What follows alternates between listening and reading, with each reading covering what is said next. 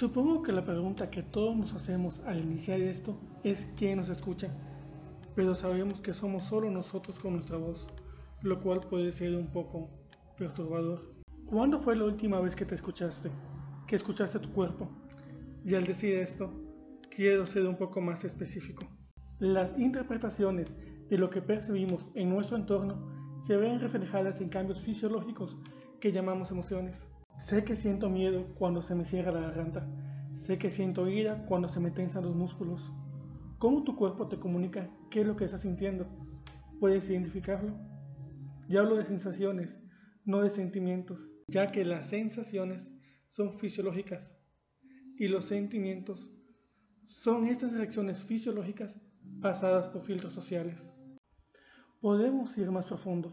Supongamos que quedas en salir con un buen amigo que te llamaría a una hora determinada y sientes algo de ansiedad mientras llega la hora.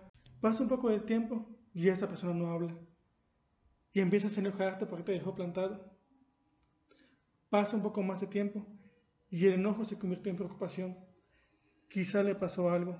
El estímulo es el mismo, aquella llamada que no llega, pero la historia que te eliges contar es diferente. ¿Qué historia o tipos de historia te eliges contar?